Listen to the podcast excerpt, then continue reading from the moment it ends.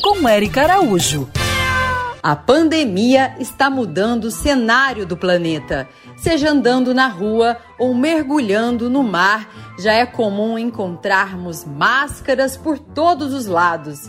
Por isso, o Caio Marques, pesquisador do Projeto Albatroz, veio dar o alerta. As máscaras e luvas são equipamentos de proteção individual feitos de plástico não reciclável. Não representam a maior quantidade de plástico do mundo, mas houve um aumento expressivo na produção e consumo desses artigos durante a pandemia. Veja bem, quando avistamos uma máscara jogada no chão, poucas pessoas, eu diria até que ninguém se prontificará em tocar em um material que protegeu a respiração possivelmente carregada de vírus de alguém.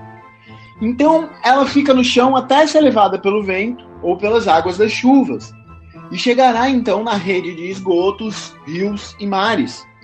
Ainda não temos notícias de albatrozes emaranhados em máscaras descartáveis, mas temos alguns registros com desfechos fatais, com cisnes, gaivotas, falcões peregrinos e outras aves.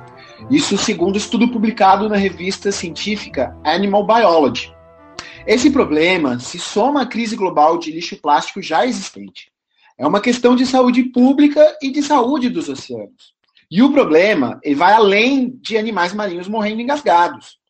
Esses resíduos plásticos vão sendo quebrados em microplásticos e nanoplásticos, cada vez menores. Esse é o primeiro passo para que o plástico entre de vez na cadeia alimentar, incluindo a alimentação humana. Uma única máscara pode liberar até 173 mil microfibras por dia nos mares. A boa é que a solução está nas suas mãos. Descarte a máscara no lixinho do banheiro ou na cesta de lixo comum. Lembre-se de cortar as alças da máscara. Assim, se ela for parar por engano em algum lugar errado, você evita que as aves ou outros animais fiquem presos nela. E compartilhe agora essa informação, o nosso podcast, com todos os seus contatos. Siga essas pegadas e para saber mais sobre o mundo animal, me segue no Instagram, Erica Bichos. Quer ouvir essa coluna novamente? É só procurar nas plataformas de streaming de áudio. Conheça mais dos podcasts da Band News FM Rio.